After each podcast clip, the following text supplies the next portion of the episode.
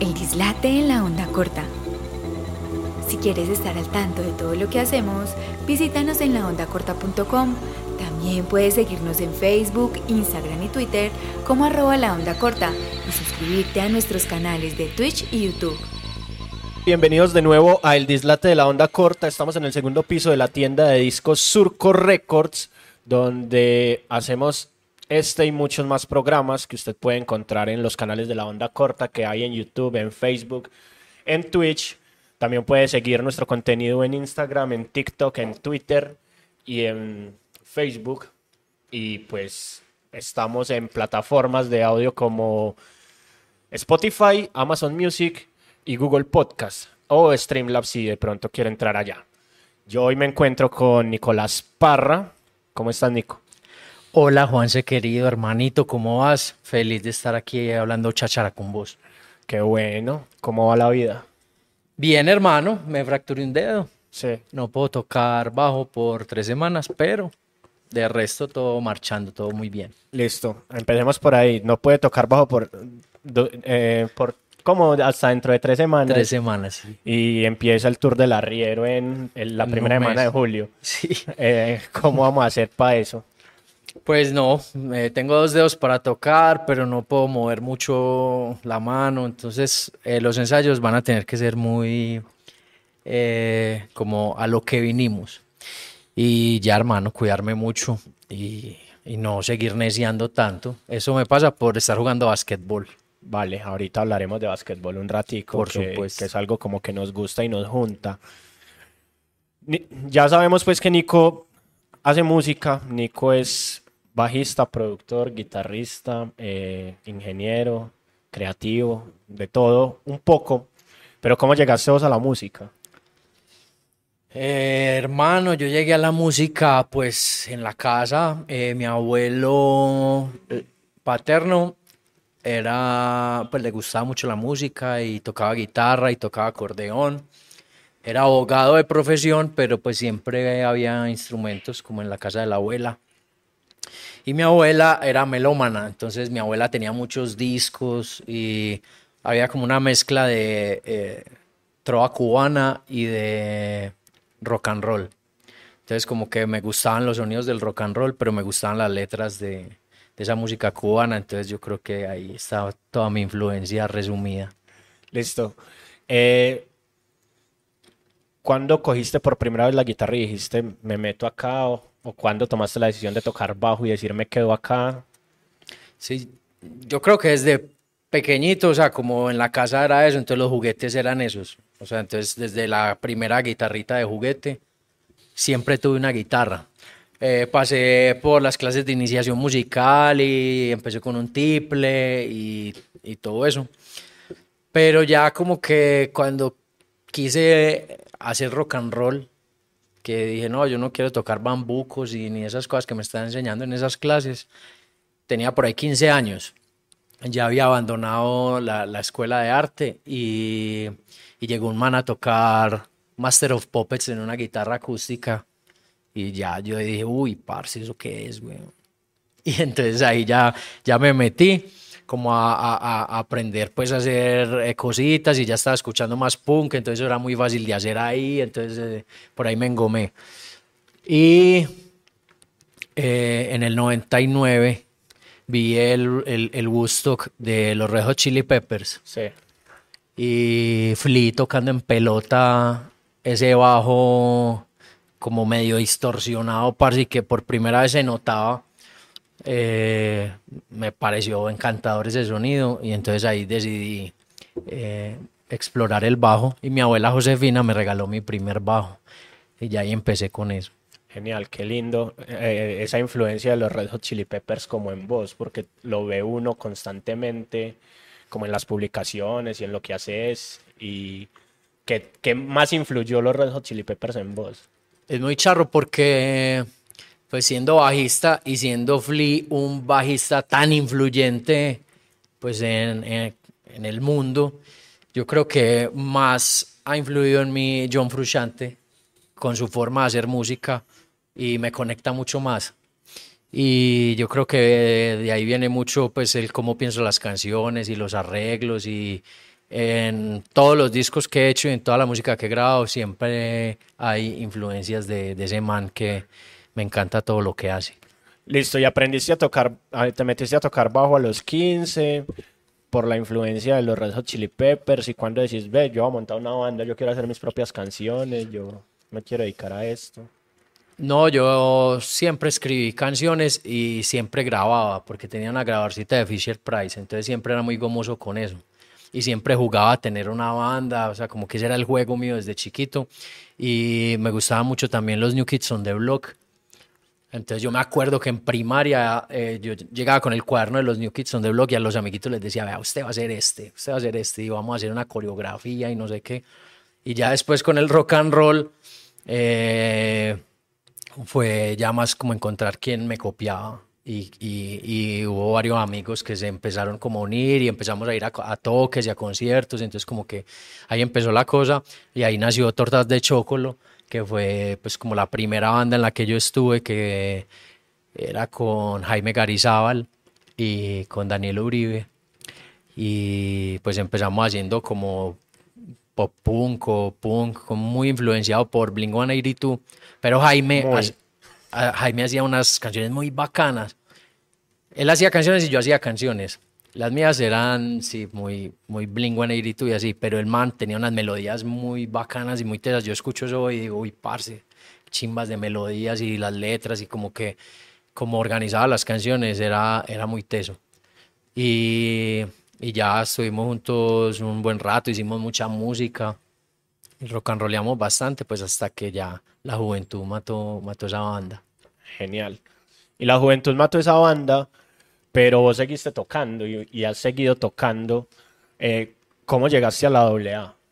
Yo creo que ya estaba pensando yo como en, pues ya, Desistir. desistir, ya estaba terminando mi carrera de ingeniería civil, estaba haciendo la práctica y un día me llamaron que se había salido el bajista y, y caí a, a un ensayo o caí a la casa de Sierra y me hicieron como una audición, eso fue muy charro, como parce, toque a ver si usted sabe tocar. Sí. O, o- o me enseñaron una canción pues de la banda y surrungueamos ahí y ya ahí quedó. Y ahí me quedé.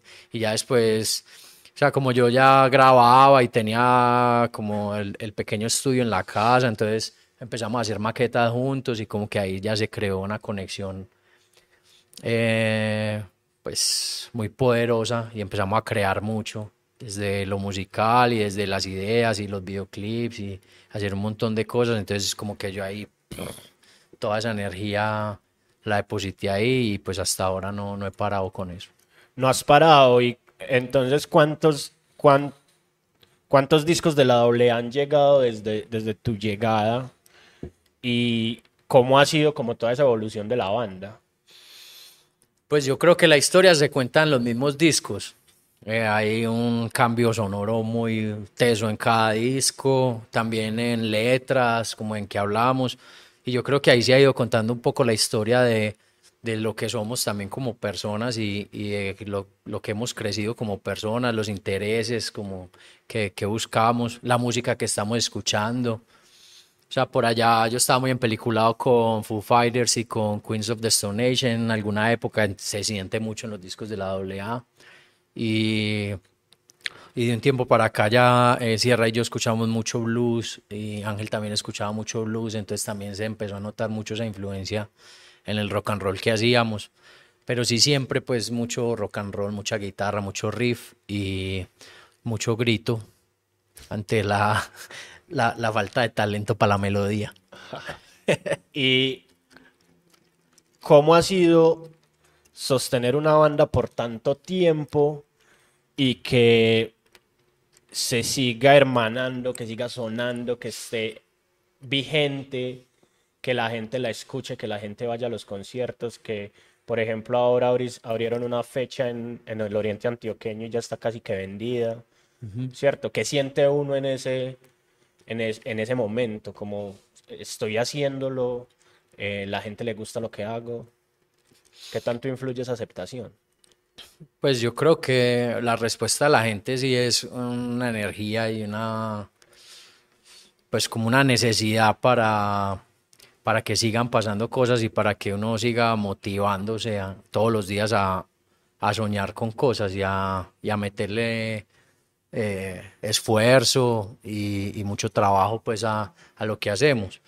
Yo creo que simplemente la necesidad de, de- de- expresar y, y- y de, o sea, yo, yo, me, yo siento que soy un artista, pero yo creo que mi arte no es la canción, sino el, el arte que, que nosotros hacemos, ese arte del rock and roll, es todo. O sea, desde ingeniarse la canción, la letra, toda la parte de grabarla, muy brutal, todo eso me gusta mucho, pensar en el show en vivo, todo eso brutal, pero también toda esta parte de llegarle a la gente, de conversar con la gente y, y que la gente sienta esa canción y después ellos mismos la interpreten.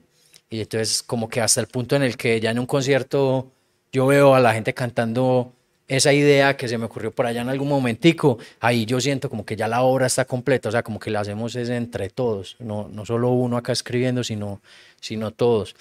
Entonces, digamos que todas esas tareas después que no tienen que ver tanto con la creación musical, para mí siguen siendo parte como de esa obra y de terminar la obra, o sea, como que, y entre más gente se parche con eso y entre más gente le guste, entonces como que uno siente que más fuerte es la obra y, y yo creo que de ahí nace como esa enfermedad de, de no parar de hacer cosas y de, y de seguir a pesar de, de todo. ¿Qué te inspira?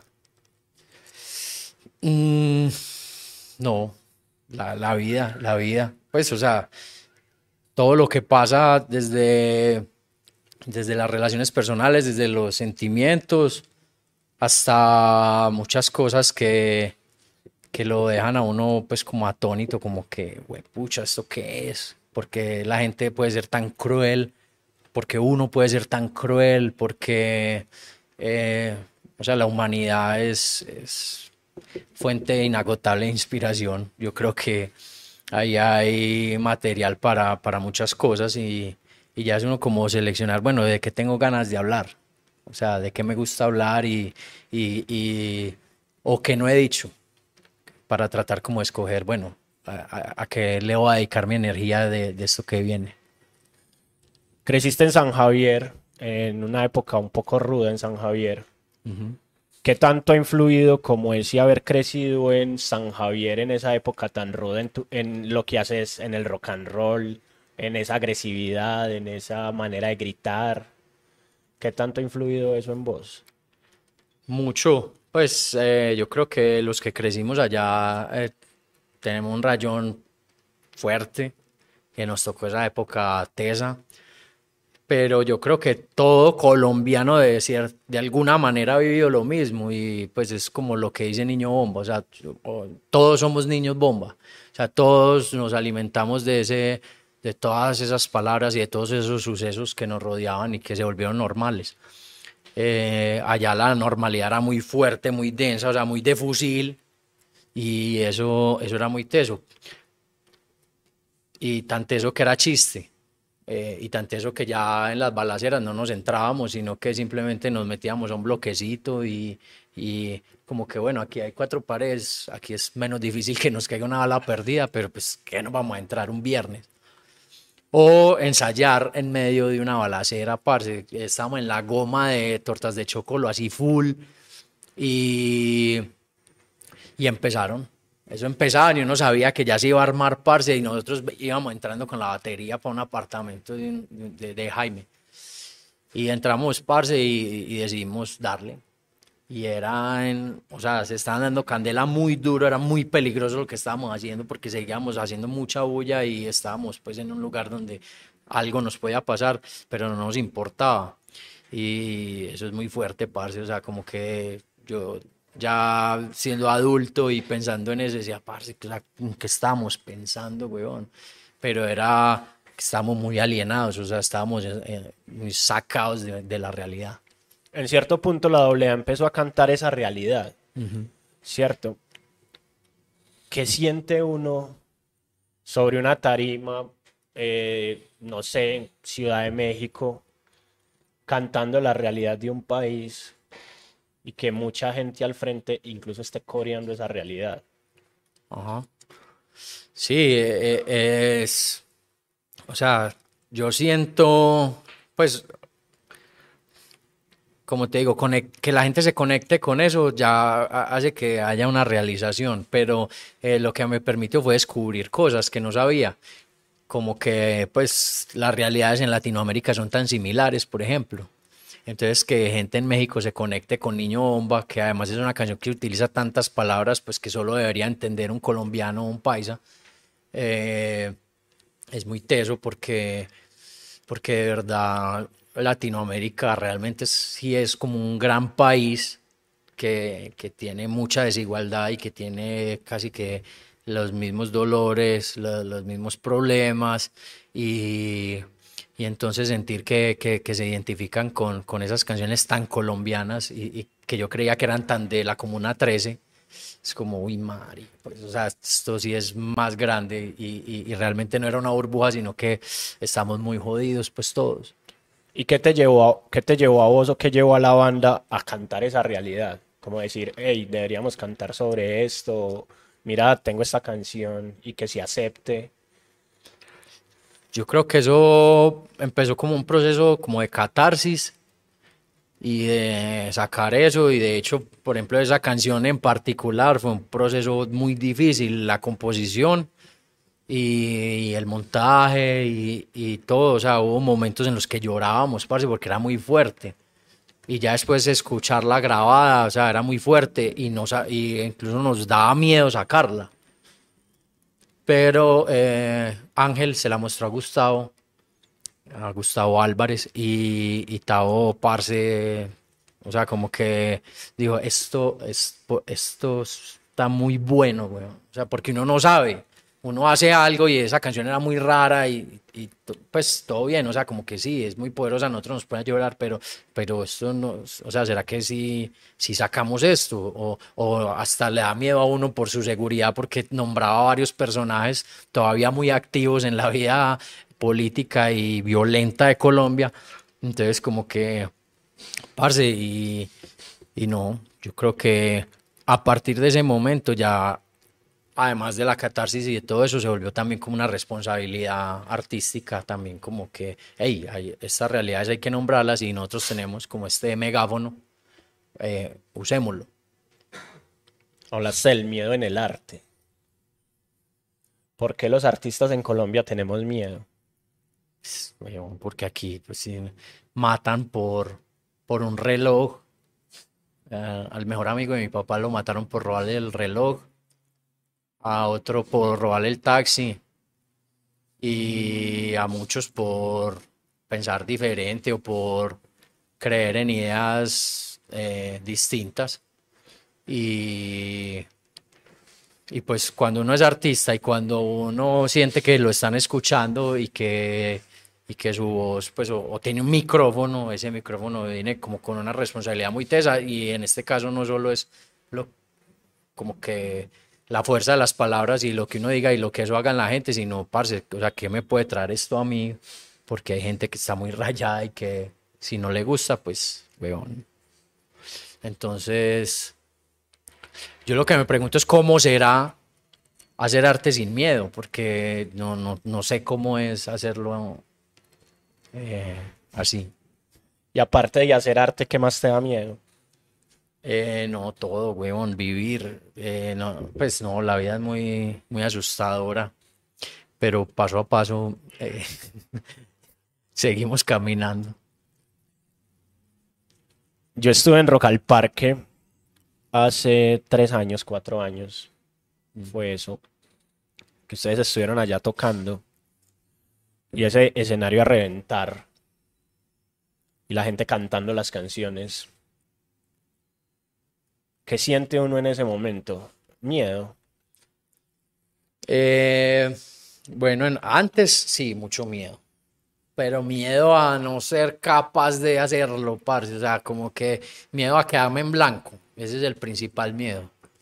Ah, pero, pero ya una vez arrancas, pues a mí lo que me pasa es que ya no, o sea, no quiero que se acabe nunca pero trato de estar con mis cinco sentidos en, en lo que estoy haciendo y no tanto en lo que estoy sintiendo, para precisamente no cagarla o no, o no ir a, a, a, meter las patas pues y, y dañar el momento o, o, como romper el hechizo pues porque eh, por ejemplo en ese concierto sí se creó una comunión muy bacana con el público.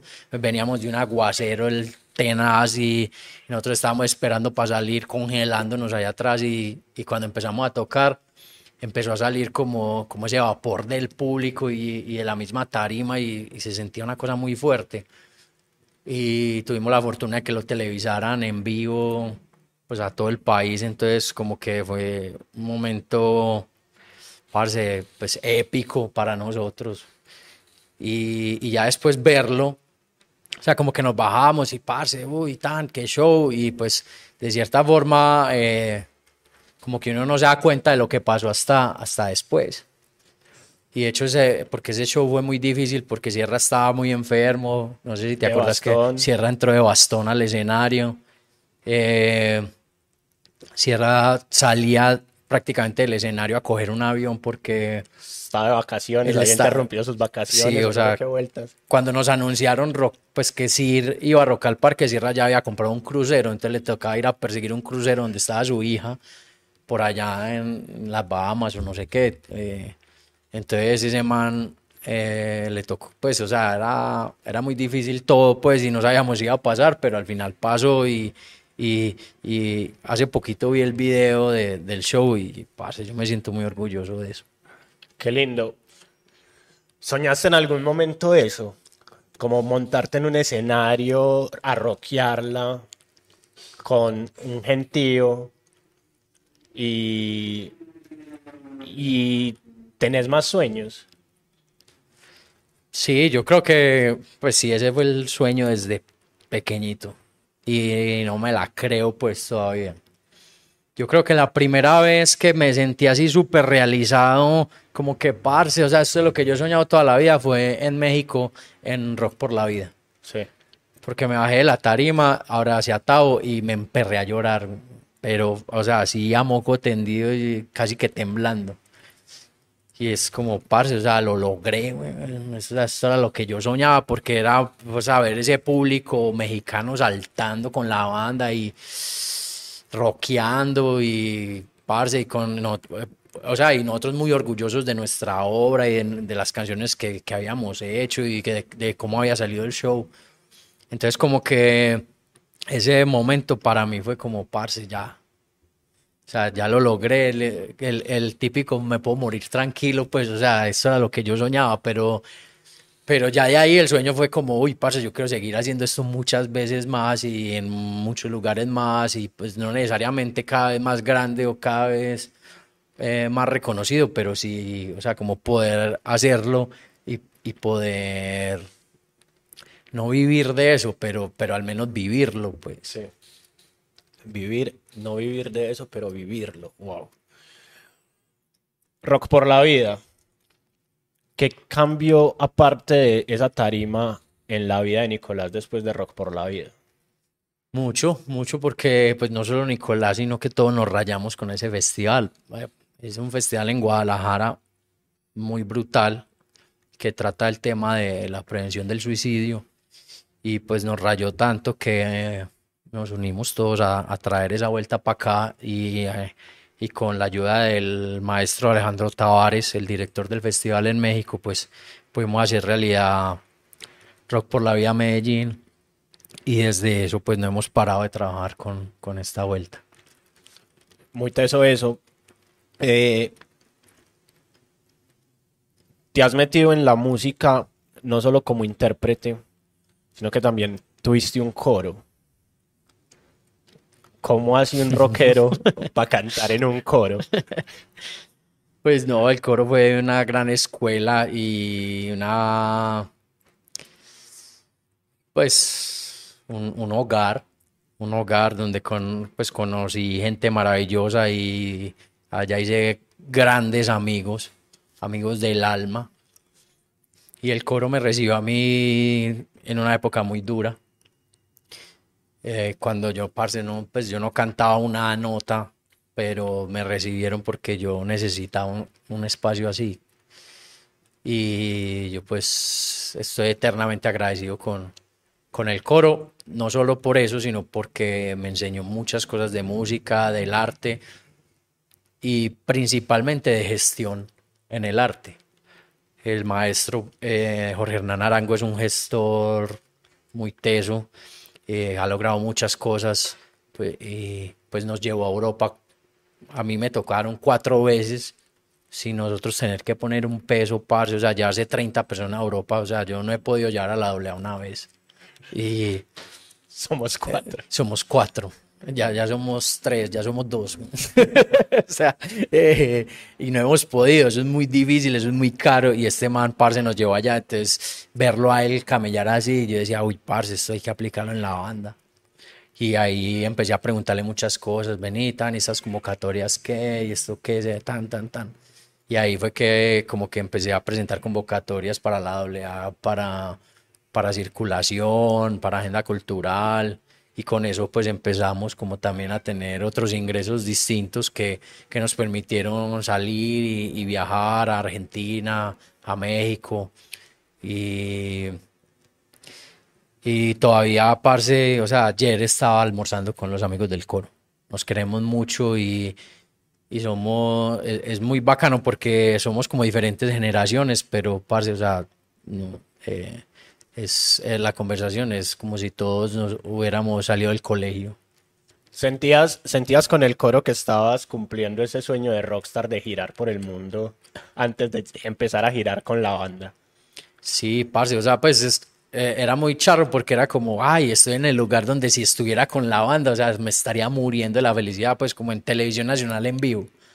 O, o sí, o en, en Alemania o en Hungría eran cosas muy fuertes, pero pues, o sea, uno estaba respaldado por el resto del coro, o sea, como que de cierta forma, pues sí, estaba muy contento de estar ahí, pero no sentía como esa, ese peso, esa responsabilidad que me imagino si sentía el maestro o si sentían los solistas.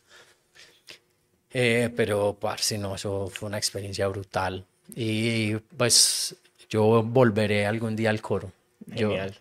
Yo, yo creo que cuando cumpla 45 vuelvo al coro. Esa es como la meta que tengo para ya quedarme ahí hasta que pueda cantar. Genial. Gestión y producción. ¿Cómo trae uno eso a la banda? Y se lo hace creer a muchas veces lo, lo que tienen. Yo tuve banda, pues yo traté de. Tuve el mismo sueño de no, vámonos de gira, vamos a lograr cosas, vamos a hacer vueltas, pero mucha gente a veces no creía, ¿cierto? Era como, no, parce, eso es un sueño de niñato de Medellín, que no lo va a lograr. ¿Cómo ustedes fueron cambiando ese chip en, su interior, cierto? Porque capaz si uno en la casa también le dijeron que no, capaz si la novia le dijo que no, le dijo, usted va a seguir con esa banda, ¿cierto? Todas esas cosas que pueden pasar alrededor de insistir, ¿por qué insistir? Parce, yo creo que estábamos eh, muy bien rodeados o muy mal rodeados, pues todos estábamos muy locos y todos eh, muy testarudos. Entonces ya, o sea, ya la doble A, por ejemplo, cuando yo entré ya había ido a Bogotá un par de veces, entonces ya ellos también ya sabían que era ir, pues y, y, salir. Y, y, a la doble A ya le habían pagado por un concierto, a mí nunca me habían pagado por un concierto. O de pronto, pues una vez que tocamos en la Nacional con tortas de chocolate, nos pagaron pero, pero como que sí éramos un, equipo de trabajo que todos queríamos hacer cosas y, y, era como que cada uno aportaba algo a, a, ese trabajo. Entonces, eh, yo creo que todos nos dábamos cuerda. Y eso permitió pues que a medida que fuimos aprendiendo cositas, pues pasaran cada vez cositas más bacanas y, y digamos más, más profundas, más fuertes. Qué lindo. ¿Y en qué momento, cuando ya estoy con mi banda, digo, voy a producirle a otra gente? Mm, pues no, yo no dije eso. yo, eh, a mí me, me preguntaron si, si, yo grababa, pues si quería grabar a alguien, porque pues de, alguna manera le estaba gustando lo que estábamos haciendo con la AA. Entonces por ahí grabamos discos eh, de, de, otras bandas, eh, yo produje y grabé varios discos de la barra nacional y, y, incluso en algún momento llegué a pensar que quería dedicar mi vida a hacer eso, pero pues la verdad me aburrió, me aburrió producir música de otra gente, en, en, como que en un punto, o sea, como que parce, no, yo quiero ser muy libre haciendo esto y, y bueno, no sé, pues, y como negocio, no, o sea, no lo disfruto como negocio, lo disfruto cuando es como para, simplemente para, para crear y, y entonces de pronto si tuviera una realidad económica distinta podría disfrutarlo igual el crear eh, con otra gente, pero, pero no sé, como que dije, no, parce, esto no, o sea, le estoy perdiendo el gusto a, a sentarme a grabar, a sentarme a, a, a pensar en sonidos y, y, todas las cosas. Y ya después de mucho tiempo de no hacerlo y de no grabar otras personas y, y solamente grabar eh, la música de la AA o, o, de, o, de, las bandas pues, con las que yo estaba trabajando, fue en la pandemia en que, en que pues ya con Sierra, como con pareja, porque pues ya empezamos a producir todo lo de la AA y dijimos, parce, eh, tenemos el estudio, tratemos de ponerlo a producir y tuvimos una experiencia muy brutal con Black Mulato eh, y les, les hicimos la producción de un tema y, y parce, fue como volver a sentir otra vez toda esa energía de... Entonces ahí fue muy bacano y ahí fue que empezamos otra vez a producir cosas ya en el estudio de nosotros. Qué chimba eso, mencionaste la pandemia, ¿cómo te toma a vos la pandemia y cómo toma a la AA la pandemia? Pues la pandemia nos, nos agarró bajándonos del escenario del Vive Latino en México. Y, o sea, pues, o sea, es demasiado literal y no es exageración que nos bajamos del escenario de tocar y nos llegó un correo que nos cancelaban el vuelo a Colombia. Entonces ahí fue cuando, ay, parce, esto sí es verdad, porque, o sea, sí teníamos miedo de que se cancelara ese festival, porque se venían cancelando otros, pero fue como en el primer momento en el que nos afectó directamente, y dijimos, ay, parce, esto sí es como en serio. Entonces logramos llegar a Colombia, ya logramos llegar y ya entramos en, en el aislamiento, en la cuarentena esa, pues que nos tocaba a nosotros. Y cuando ya se estaba acabando la de nosotros, empezó la cuarentena ya de todo el mundo, entonces como que ya, eh, encierro total. Y para mí la salida pues estuvo en la música, eh, en organizar el estudio y ponerme a hacer canciones, parce, como un loco de mente. Y hice muchas canciones y ya después como que cuando bajó un poquito la cosa y, y pude reunirme con Sierra a, a, crear, pues a darle forma ya a todas esas ideas, empezó a salir mucha música pero, pero no, o sea, con la oleada no existía como el espacio para ensayar y nos daba mucho miedo, o sea, yo le tenía mucho miedo a ese virus, entonces, parce, como que no nos queríamos juntar. Entonces ahí nace Compadres Deluxe, como haciendo beats y cosas, no, no, no había baterías, sino eh, cajas de ritmos y cosas así. Entonces, ah, bueno, entonces ya que estamos haciendo esto así, metámosle más sintetizadores y más otras y efectos y, y, afinemos las voces así súper robóticas y cosas así que, que, son sonidos que nos gustan, pero que de pronto dentro del rock and roll de la oleada no cabían. Entonces Sierra y yo empezamos a sacar canciones bajo ese nombre de Compadres Deluxe. Y también eso como que en la pandemia nos mantuvo como vigentes y en contacto con la gente también, como que no era solo el crear yo solo, sino que también necesito sacar música y, y que alguien la escuche, parce, o sea, al menos como que haya un feedback ahí raro. Eh, entonces, eso pues fue tan fuerte que después eh, también con la salida de Angelito de la AA y que pues como que quedamos Sierra y yo como, como cabeza de, de la AA. Eh, ya después invitamos unos músicos a tocar con nosotros, a Juan C. Londoño en la batería y a Julián Sierra, el hermano de, de Sierra, en, en, los teclados.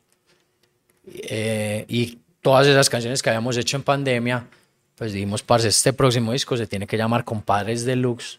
Y ya Compadres Deluxe más que, que un artista diferente, es como un formato distinto, pues, en el que somos nosotros ahí como una especie de sound system, haciendo ruidos y cosas, y, pero también ya pues involucrado con, con toda la vuelta de la doblea. Qué lindo eso. ¿Y le, pre- y le perdiste el miedo al virus? Al bicho ese. Me cansé de, De tenerle de miedo. tenerle miedo. Eh, no, yo creo que con la vacuna ya, yo sí me, pues yo sí le creo a las vacunas, parce, entonces eh, yo ahí ya, desde que hubo vacuna ya es- es- estoy más tranquilo. Y desde que, y desde que hubo vacunas y desde que le perdiste el miedo, ¿qué ha pasado? ¿Volviste a los escenarios? ¿Cómo ha estado ese regreso? ¿Cómo ha sido recibida la banda en ese regreso? Eh, fue fuerte, fue fuerte porque pues el primer show que hicimos fue el de despedida de Ángel. Entonces eso fue eh, muy, muy difícil de muchas maneras, pero era muy emocionante también de otras maneras y, y reunirnos pues desde los ensayos y todo eso. O sea, fue una mezcla de sentimientos muy, muy tesa, muy bacana, pues eh, el tanto cariño que, que sentimos eh, de la gente como por ese regreso y también pues como tanto cariño hacia Ángel, o sea, como que fue un momento súper bacano y ya de ahí en adelante pues el reto era poner a sonar otra vez la banda con otra gente al nivel que, que estábamos sonando en ese Vive Latino, porque pues con Ángel más de 10 años tocando juntos y, y pues yo prácticamente, o sea, pues en las ratas podridas, pero con ningún otro baterista. Sí. Nunca más. Y Ángel Parce y yo, así pues, batería y bajo. Entonces, todo, todo eso, eh, pues fue también un motor, como Parce, o sea, listo, esto no está sonando mm, a lo que sonaba antes. Entonces, hay que meterle y hay que hacerle y hay que hacer y hay que ensayar y ensayar mucho. Y Juan se parce muy bacano, llegó con una energía brutal a la banda y, nos contagió también de como de su energía, de su hiperactividad. de- es como es como un Nicolás más joven. Yo ya yo antes era muy así ya y yo lo veo y me veo como hace 10 años, parce, es brutal, pero él solo tiene 5 años menos que yo. Eh, entonces, a- y, y también Julián desde los teclados ha traído unos sonidos muy que creo que ya estaban en la AA porque siempre estaban en postproducción en los discos, o sea, siempre había sintes, siempre habían órganos, o sea, desde hace tres o cuatro discos, esos están los discos de la AA, pero nunca había estado en el en vivo, o sea, nunca lo escuchábamos ahí ensayando, ni nada, y, y era algo que realmente teníamos pendiente. Entonces, eh, ha sido una nota y hay comunión entre los cuatro, o sea, se ha formado un equipo muy bacano y, y nuevamente hay como, como un grupo de parceros ahí muy bacano, entonces eso nos tiene muy contentos y muy motivados para hacer muchas cosas. De esa nueva unión sale, han salido dos sencillos, Prohibido y Miedo. Peligroso. Ay, peligroso. Peligroso. Ah, dije prohibido, ¿cierto? Esta, esta vez fue madre. Amor prohibido es otra. Sí, amor prohibido es otra, sino que eh, pensando, dije, yo siempre he dicho como esta canción me suena a una de Callejeros, que hay- Callejeros sí tiene una canción que, que se llama Prohibido. Peligroso y miedo. ¿Qué es eso? ¿Qué es peligroso? ¿Qué es miedo? Bueno, eh, es- pues son los primeros sencillos de, de ese álbum que se va a llamar Compadres Deluxe, que ya está grabado. Y que son canciones que escribimos como en pandemia, pero que grabamos de una forma muy bacana y muy particular. Y es que estos manes no, las con- no sabían las canciones Sí. y armamos el estudio y todo para grabar eh, todos juntos en bloque. Pero ellos llegaron al estudio y no, no sabían qué iban a tocar. Nosotros no les quisimos mandar las maquetas, nada. Y simplemente llegamos y empezamos a mostrar ahí con la guitarrita. Y esto es, y a los teclados, parce, estas son las notas. este es el círculo armónico, ta, ta, ta. Y, y nos imaginamos más o menos un ritmo como así, pero hágale, empezamos a llamear ese riff. Después, listo, ya vamos a darle orden, vamos a maquetear, pues vamos a darle una estructura. Y ya cuando había una estructura, la ensayábamos tres o cuatro veces y ya grabamos. Y grabamos eh, cada canción unas cinco tomas y ya así lo que quedara. Grabamos todos tocando y, y cantando. Eh, de ahí salió el disco, parce, y se lograron unas cosas brutales que estoy seguro que no hubieran pa- pasado si les hubiéramos mandado las maquetas y si hubieran aprendido las canciones. Porque pues surgieron ideas muy poderosas ahí y porque yo creo que por primera vez pudimos capturar en el disco esa emoción que le da uno cuando está montando la canción, que es algo irrepetible, que siempre uno como que en el ensayadero, "Uf, parce, tan, qué nota, y ya después iba a grabar y todo el mundo todo nervioso, o pues primero la batería, después otras cosas. Entonces como que capturamos esa esencia muy bacana y grabamos sin, sin metrónomo, ensayábamos con metrónomo, pero cuando íbamos a grabar quitábamos el metrónomo. Entonces digamos que en postproducción y todo eso es una pesadilla, pero porque para hacer cortes o si había algún errorcito, parce, no podíamos eh, pegar de otra toma en esta porque estaba un poquito más rápido, un poquito más lenta. Sí. Entonces había que escoger la mejor toma y basados en, eh, como en esa, si había algún imperfecto de la batería, pues tratar de ar- arreglarlo ahí clínicamente, pues digitalmente, pero no, no se podían hacer copy-paste, nada, de nada, ni de coros, ni de... O sea, las voces grabadas del primer coro ya no pegaban en el segundo coro porque estaba un poquito más rápido todo, entonces como que eso fue muy bacano. Ya después sí le hicimos postproducción y le oleamos tijera a muchas partes que dijimos, uy, parce, no estábamos muy drogados en ese momento y, y que estaban, que estábamos pensando, ¿no? Pero, pero, parce, quedó muy bacano, estamos muy contentos y, y son sonidos que sentimos frescos y que son pues la doble A, pero, pero uf, sentimos como un aire nuevo ahí. Es la primera vez que graban en bloque. Sí. La primera vez que grabamos eh, Todos juntos todos juntos. en una cabina. El campesino, yo grabé, o sea, cuando grabamos las baterías, yo cogí el bajo, Sí. pero tenía un clic y Ángel tenía un clic y los dos íbamos como tocando ahí, pero eso era más como yo hacer perder a Ángel, pues, como que no, no es lo mismo, porque aquí éramos todos para adelante y para atrás con ese juego del tempo y eso es lo bacano, parce, peligroso, vos la escuchas y eso es un acordeón, parce, ese tempo, pero esa es la gracia de la canción. Y, y eso con un clic hubiera quedado horrible.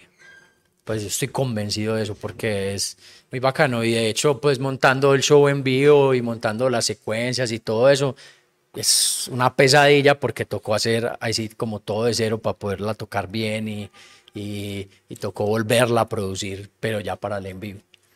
Ok, pensarse el show en vivo. ¿Por qué es tan importante pensarse el show en vivo?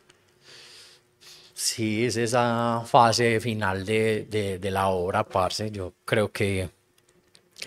eh, uy, qué canción tan bacana, sí, pero. para el que no la conoce, ¿qué? O sea, el que la va a escuchar por primera vez ahí, ¿qué? O sea, ¿qué más le vas a dar?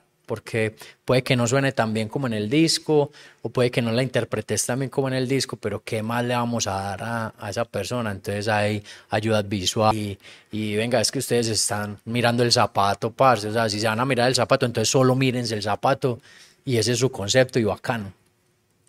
Pero sean conscientes de, de lo que, de que la gente lo está mirando. O sea, ustedes son el el punto en el que la gente se está enfocando, entonces eh, hay mucha basura en los movimientos que están haciendo y que están eh, quitando la atención de, de, la obra que ustedes quieren transmitir. Entonces como que eso fue, ay, parce, sí, o sea, tenemos que también pensar todo esto, o sea, en qué momento tomo agua, en qué momento entro o salgo del escenario, en qué momento eh, hay cambio de guitarra. Y eso nos gusta mucho, parce, porque pues sí, es algo más y, y, siendo la misma canción, el mismo repertorio, pues lo podemos hacer de formas distintas y eso también hace que, que se rompa un poquito esa monotonía. Qué chimba eso. yo creo que hay una, hay una cosa que me gusta mucho de la AA y es el juego de voces. ¿Cómo ha sido encajar ese juego de voces? Yo creo que el juego de voces pues surgió como una respuesta a, a la falta de talento para cantar.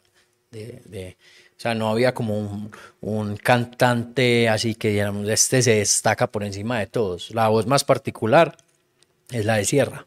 Sí. Pero Sierra le cuesta mucho aprenderse las letras y Sierra quiere tocar mucho guitarra y hacer muchas cosas en la guitarra, entonces tocar tanta guitarra y cantar no es tan fácil.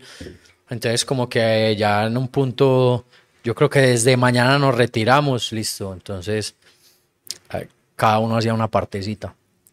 Y eso empezó a funcionar porque también uno como que listo, en su partecita lo dejaba todo y después iba y brincaba y volvía y hacía otra partecita y eso eh, le empezó a aportar mucho al show. Eh, cuando estábamos después con Ángel, como que era muy bacano ese juego de los tres, él ahí atrás como, como en, en esa especie de trono en la batería. De hecho, cuando Ángel empezó a cantar, como que lo que hicimos fue bajar los platillos, los toms, todo para que él se viera y se viera cantando y pudiera estar ahí, no como escondido detrás de ese montón de cosas, sino, sino ahí al frente. Y, y entonces ya lo difícil ha sido empezar a reemplazar a esos personajes que, que han salido de la banda y que cantaban mucho, porque entonces toca distribuir eh, sus partes y, y, bueno, ya esta última vez Sierra y yo nos sentamos como no, parce, venga, prácticamente venga, barajemos otra vez todo esto, revuelva todas las cartas y, y, entonces vamos a distribuirnos bien para que precisamente no se pierda eso, de que el show es muy, muy así y, la, y, y pues la gente tenga la oportunidad de estar refrescándose todo el tiempo y todo el tiempo estar atento como a qué está pasando. Ya vamos cerrando. Hay una, una cosa que, que quiero conversar con vos y es hay gente en la calle diciendo que algo le está pasando al rock de Medellín. ¿Vos qué crees que está pasando con el rock de Medellín? Parce, no tengo ni idea. O sea, yo siento rock and roll. Siento rock and roll, veo movimientos muy fuertes y, y veo que la gente quiere rockear. Y pues obviamente si uno, si uno se compara con otros géneros, con otras movidas, pues eh, tal vez se sienta muy pequeño. Sí. Pero yo creo que el, el, el, rock and roll en Medellín está muy vivo. Hay, hay muchos pelados muy jóvenes que escuchan las bandas no tan jóvenes y hay muchos pelados muy jóvenes haciendo bandas muy bacanas y bandas con propuestas distintas a, a los sonidos, digamos, de Medellín que, que vienen desde hace ya un, par de décadas. Entonces, yo creo que el rock and roll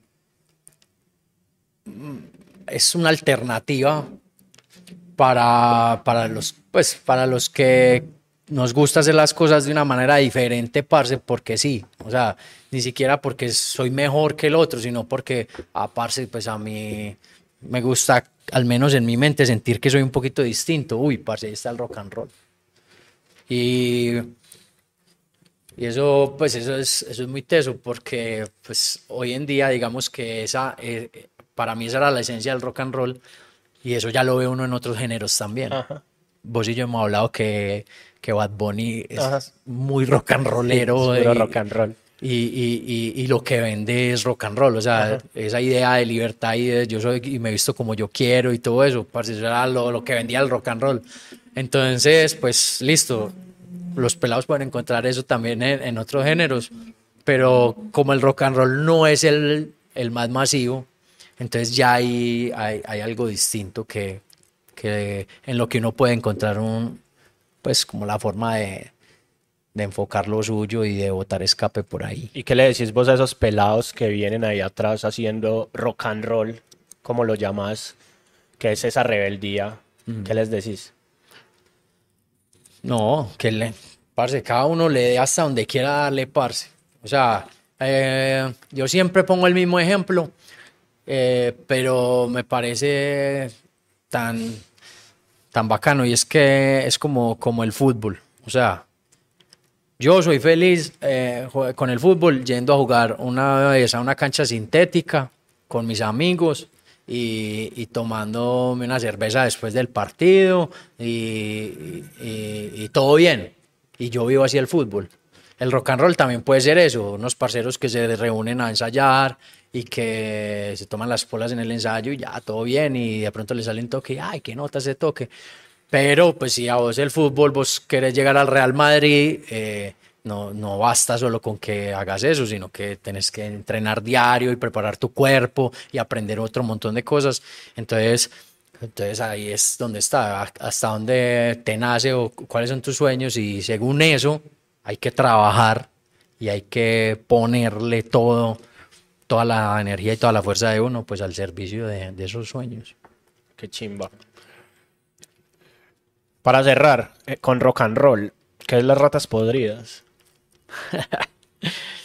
Parce, la banda Podrías es la banda eh, con más actitud de Colombia. es un parche de, de amigos. De, es una banda sin pretensiones. Es una banda que, que es rock and roll total, o sea, libertad y reunirse a, hacer lo que, lo que sea que salga. Pero tiene un parche muy fuerte, eh, tiene una movida motera detrás muy bacana. Y somos tres manes que venimos de rock and rollear con bandas eh, fuertes. eh, Juan David Márquez de Nadie, de Neus, de La Cuerda Floja y Carlos Rockabilly de TH, eh, de, de KDH. KDH, de KDH y de Los Dorados, que era un proyecto muy brutal también con Phil Rocker, que, que era una banda con mucho estilo. Entonces estos manes tienen un estilo muy sollado y yo pues con la doble A de, de tanto tiempo también. Entonces hacemos como un rock blues eh, de carretera, que suena muy bacano y hay unos videos muy bacanos. De una, ¿dónde te encontramos? ¿Dónde encontramos tus proyectos? Bueno, no, yo estoy ahí como Sónico con Z y W en Instagram y doble A Rock en todo lado. Doble A Rock, la doble haciendo ruido, hasta en TikTok. Sí. Sí, claro. Genial. Haciendo reels y TikToks a lo que da par se toca. Qué bueno. Eh, Nico, muchas gracias. No, hermanito. Gracias a vos por el espacio. Qué nota venir a conversar con vos. Qué nota este lugar. Eh, qué nota ver tantos vinilos, parce. Me, me antojé. Qué bueno, ahí está, ahí está todo abierto. Eh, ¿Qué se viene para la doble A ya? Bueno, tenemos eh, Tour del Arriero en Marinilla el 9 de julio. Tenemos Viva el Planeta acá en Medellín el 2 de junio en Parque de los Deseos. 2 de julio. 2 de julio y se viene también nuevo sencillo el primero de julio, una canción muy muy especial y, y para el segundo semestre se vienen más canciones y muchos conciertos. Genial. Ya saben, señores, doble Rock, Sónico. Eh, esto fue el dislate de la onda corta. Muchas gracias a ustedes por escucharnos. Ya saben, suscríbanse, activen la campanita, comenten, compartan, cuéntenle a toda la gente qué estamos haciendo. Edmonton va ganando. Sé que esto se, está sorprendente. Y nos veremos en otra oportunidad. Mucho amor. Chao.